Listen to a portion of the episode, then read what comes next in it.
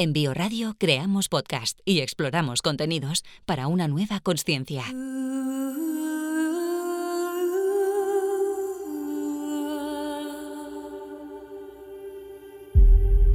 How to Live es un libro que trata sobre cómo vivir una vida equilibrada, significativa y atenta.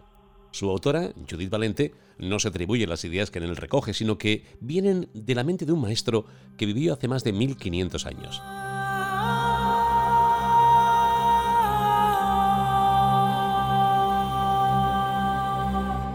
Originalmente, el maestro escribió su guía para personas que vivían en una comunidad monástica. Los monasterios no parecen ser fuente de sabiduría para los que vivimos en la era de Instagram, pero las ideas de esta guía han servido a lo largo de siglos a millones de personas que buscan vivir una vida más sana y más pacífica. Y lo hacen fuera de los muros de un monasterio, lógicamente. En este podcast te mostraremos los secretos del manual escrito por un monje cristiano con el cual empezó la vida en los monasterios.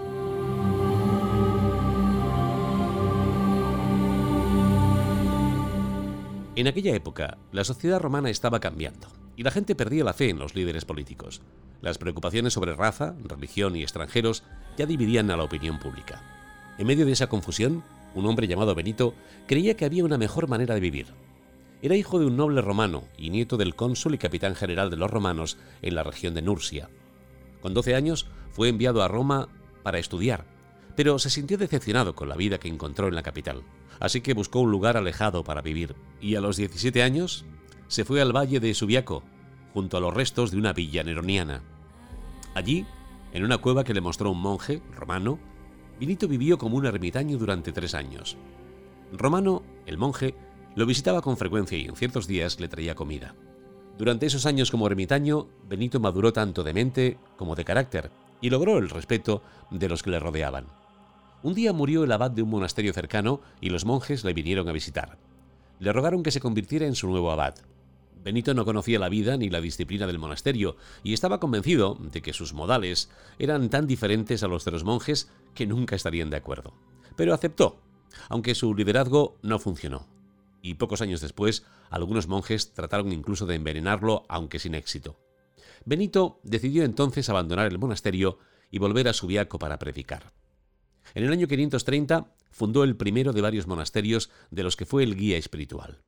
Cuando estableció su primer monasterio, el de Montecassino, Benito trataba de escapar de la codicia e injusticia del mundo que le rodeaba. Así que San Benito, como se le conoció después, animó a su comunidad a escuchar profundamente para entenderse mejor los unos y los otros.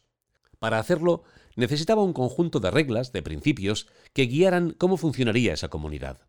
Y así nacieron las reglas de San Benito.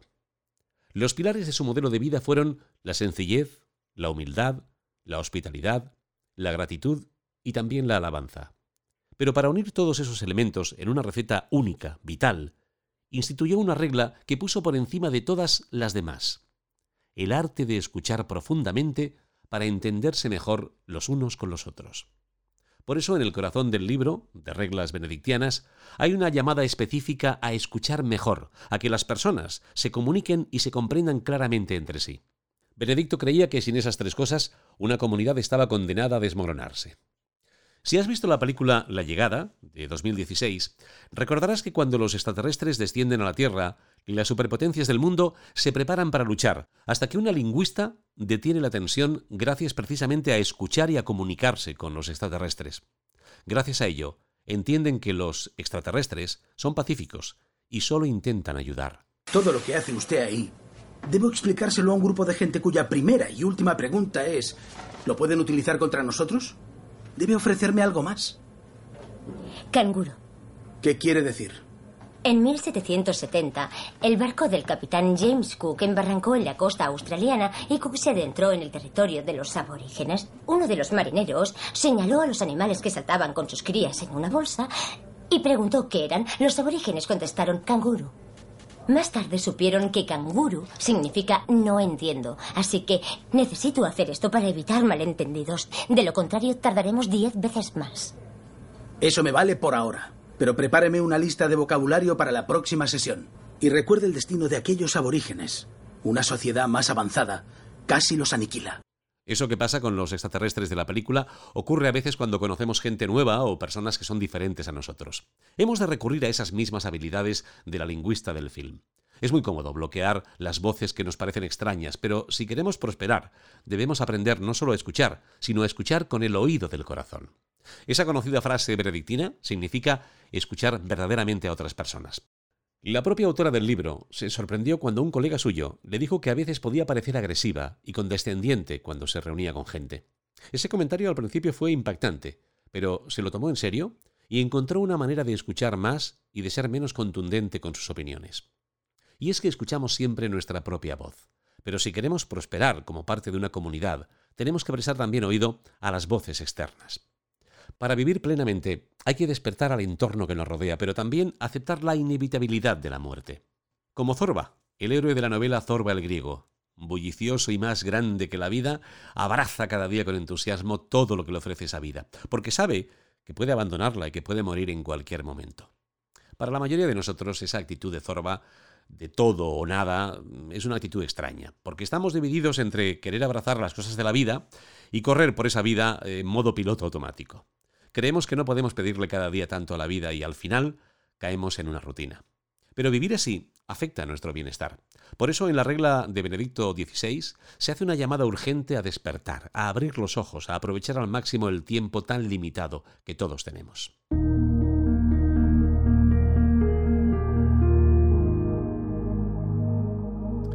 ¿Cuándo fue la última vez que estuviste tumbado en un campo en medio de la naturaleza a las 2 de la mañana viendo el cielo inundado con las estrellas de la Vía Láctea. Si no lo has experimentado, es una experiencia transformadora, contemplar las estrellas y sentir el silencio de la noche. Deberíamos abrazar esos momentos, porque al despertar nuestros sentidos a las imágenes, los sonidos y los olores que nos rodean, comenzamos a despertar nuestros corazones.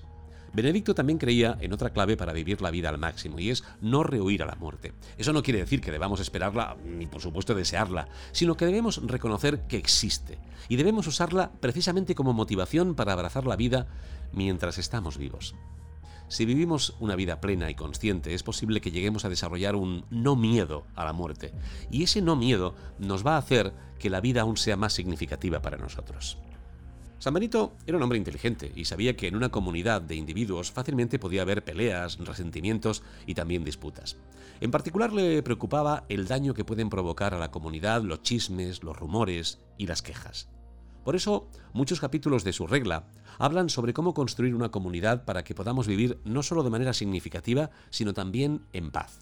Entre sus consejos, por ejemplo, está el que no hablemos mal de los demás y que tampoco nos quejemos. De hecho, aconseja que a veces es mejor morderse la lengua por completo. El silencio se convierte en la clave, y es clave no solo para evitar discusiones, sino para conducir a la paz interior.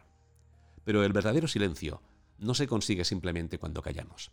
Hay que aquietar también la mente, o sea, alejarnos del ruido de las redes sociales, guardar nuestros móviles, apagar la tele y vivir esa paz. No siempre es fácil lograr el equilibrio adecuado entre el silencio y la soledad. Incluso a los monjes les resultaba difícil y no tenían internet. Pero seguían trabajando en ello porque incluso en el siglo XVI la gente sabía que la sabiduría se conseguía nutriendo la vida interior, evitando distracciones y, como hemos comentado, aquietando la mente. Otra herramienta para vivir en paz es la humildad. Puede parecer muy complicado ser humilde en un mundo en el que se nos enseña a ser audaces, a ser intransigentes si queremos conseguir aquello que queremos. Pero hay otra forma de ver la humildad, a través de una palabra muy similar, la paciencia. Para Benedicto hay doce pasos para llegar. Se trata de saber cuándo hay que hablar y cuándo hay que callar. Su método se basa en tener más paciencia con los demás y también pedirles a los demás que sean pacientes con nosotros, porque es evidente que ninguno de nosotros es perfecto. No existe la vida perfecta, ni tampoco las relaciones, ni la familia, ni la comunidad perfecta. Siempre habrá problemas. Así que no intentes alcanzar la perfección. Concéntrate mejor en cómo puedes reducir los problemas que se te presentan y busca los mejores enfoques para resolver esos problemas. Además de la humildad, el silencio y una vida interior rica, para hallar el equilibrio, Benedicto también incluía el valor del trabajo, pero también quería destacar la importancia de esos momentos dedicados a la meditación y a la poesía, momentos de no trabajo como formas de llevar una vida también más equilibrada. Nunca deberíamos asumir más de lo que podemos manejar. Los adictos al trabajo no escuchan a su cuerpo, y su cuerpo les pide momentos para el descanso, para el ocio, incluso para la oración, y no es necesario que pienses en la oración o en la meditación como algo estrictamente religioso. Piensa que muchas actividades seculares tienen un carácter laico, y el propósito es ayudar a alejarnos de las demandas del día a día y volver un poco a concentrarnos en el mundo que nos rodea, en nuestro lugar dentro de ese mundo. Por ejemplo, el haiku o kaiku es un tipo de poesía japonesa con poemas muy pequeñitos, muy breves, de 17 sílabas. Se refieren a menudo a la naturaleza y a las estaciones. ¿Por qué no haces una prueba? ¿Por qué no pruebas a escribir uno de esos poemas y vivirás un momento de pausa que te va a ayudar a capturar el momento que te rodea y a describirlo en esa breve observación de 17 sílabas? Fíjate, por ejemplo, en este que escribí Octavio Paz. Hecho de aire, entre pinos y rocas, brota el poema. 17 sílabas.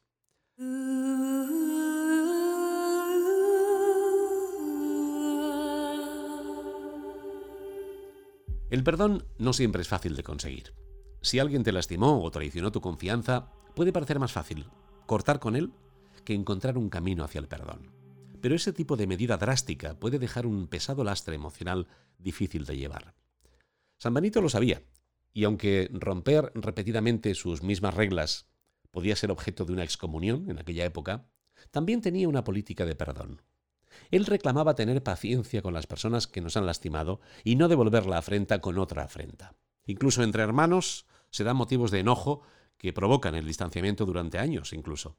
Y es que guardar rencor es como llevar contigo un pesado saco de piedras donde quiera que vayas. Puede abrumar, puede nublar tu mente. De ahí el consejo de Benedicto cuando dice, si tienes una disputa con alguien, haz las paces antes de que se ponga el sol. ¿Cómo te gustaría que te recordaran cuando ya no estés? ¿Qué te mantendrá en la mente de las personas próximas? ¿La riqueza que hayas acumulado? ¿La cantidad de bienes que posees? Para los monjes benedictinos, lo que perduraba eran las acciones y el trabajo que se emprendía. Benedicto se dio cuenta de que si no tenemos cuidado, nuestros pensamientos y nuestras emociones pueden llegar a controlar nuestra voluntad. Por eso decía que si notabas una carencia o algo negativo en tu proceder, no lo escondieras. Admítelo de inmediato. Admite que tienes una carencia porque al hacerlo eres consciente de ello y la despojas de su poder. Un ejemplo podría ser el de un líder, un líder que manifiesta involuntariamente siempre su deseo de poder y de control con sus órdenes. Si no es consciente de ello, no se da cuenta de lo inútil que puede ser cuando un jefe emite una orden del tipo se hace porque yo lo digo. Hay decisiones, órdenes, que comentadas o argumentadas al grupo impulsan una motivación extra en las personas a las que van dirigidas. Para Benedicto, el líder es un siervo, un siervo que trabaja en última instancia para la comunidad o para el grupo que lidera. En el mejor de los casos, un líder es un maestro, pero nunca debe ser un tirano. Un líder no aceptaría nunca un aumento de sueldo o bonificaciones para él mientras reduce los salarios de sus empleados. Un líder no encubre fechorías ni culpa a los demás por los errores que él ha cometido. Un buen liderazgo significa hacer lo mejor para los que están a tu cargo, entender que la responsabilidad es para con los demás, no para contigo mismo como líder. Los astronautas son los únicos humanos que han tenido el privilegio de tener una vista única del planeta Tierra en su conjunto. Al ver así nuestro mundo, ellos comprenden lo frágil y lo preciosa que es la Tierra. Pero esos astronautas, como el estadounidense Scott G. Kelly, han alertado sobre el deplorable estado de la atmósfera de la Tierra. En sus redes sociales incluso publican imágenes sobre la contaminación atroz del planeta Tierra y además vista desde el espacio, afirmando que si se comparase la Tierra con un ser humano, definitivamente tendría un gran cáncer y podría seguir los pasos de Marte, un planeta que por culpa de una atmósfera deteriorada no fue capaz de mantener el agua líquida y escapó al espacio eliminando toda la vida sobre su superficie. Creemos que los recursos naturales, los ríos, los bosques, incluso nuestros propios cuerpos, están a nuestra disposición, pero en realidad solo es un préstamo. Un préstamo que debemos cuidar porque de lo contrario todo se va a perder. Y para eso, la vida sencilla, la vida slow, es, como lo fue para los benedictinos, uno de los pilares de la existencia humana. La mayoría de nosotros ya tenemos demasiados artículos desechables, pero cuando nos aburrimos, abrimos la web de Amazon, miramos ofertas y nos damos algún caprichillo. ¿Y si más que encontrar formas de vivir de manera más simple y con menos objetos, tratáramos de encontrar formas de vivir más en armonía con nuestro entorno y sobre todo con la naturaleza. En el capítulo 31 de la regla, Benedicto pide considerar todos los utensilios y bienes del monasterio como el cáliz sagrado del altar, el mismo tratamiento, porque según él, todas las partes contribuyen al todo. Por eso cuando vemos la Tierra como formada por partes interconectadas, queda más claro que cuando una de esas partes deja de funcionar, todo el planeta y toda la comunidad sufre. El hombre rompe el equilibrio sin ser consciente del mal que hace al planeta y a su propia civilización. Hace años, por ejemplo, el Servicio Forestal de Estados Unidos comenzó a matar lobos grises porque querían proteger a ciervos y a vacas. El resultado fue que la población de ciervos se descontroló y el ganado arrasó la vegetación de las laderas de las montañas enteras. Eso puso en peligro la vida de millones de otros animales. Los bosques ya estaban equilibrados sin que tuviera que intervenir el ser humano. En la vida monástica, los monjes también expresan su asombro y su agradecimiento al mundo diariamente, y lo hacen ellos a través de bendiciones, como hacen los poetas al compartir la belleza que encuentran, incluso en los entornos más duros o mundanos. La vida con sentido y el trabajo significativo se consigue cuando somos conscientes del mundo que nos rodea, cuando combinamos la acción con la contemplación. Algunas de las mentes más grandes del mundo, como Aristóteles y Platón en su momento, ya hablaban del trabajo como algo que se interponía en la importante tarea de la contemplación. Inspirado en el famoso lema benedictino Ora et labora, reza y trabaja, podríamos concluir que una forma de aunar felicidad y trabajo es convertir ese trabajo en parte de una vida respetuosa. Una vida que ayude a los indefensos y trate todo lo que se te dé como algo sagrado. En otras palabras, tu trabajo debe ser parte de una vida que esté al servicio de amar al mundo y de ayudar a los demás, porque el trabajo sin contemplación no conduce a una vida plena. La autora del libro cuenta la historia del poeta William Carlos Williams. Williams era un ajetreado médico de práctica privada, pero gracias a su filosofía de vida logró mantener su naturaleza contemplativa y ejercer también de poeta. Era feliz cuando de repente tenía una idea y la anotaba, anotaba sus pensamientos en un talonario de recetas entre las visitas de los pacientes. Williams decía, llevo mis poemas donde los encuentro. Necesitamos contemplación junto con el trabajo para nutrir una rica vida interior. Pero pensar todo el tiempo y no hacer nunca puede ser tan insatisfactorio como un adicto al trabajo. Se trata de encontrar ese equilibrio. Benedicto no sugiere que su regla convierta a las personas en seres perfectos y santos, como lo fue él según la Iglesia Católica. Lo que hace es simplemente ofrecer pautas que nos apuntan a una mejor forma de vida.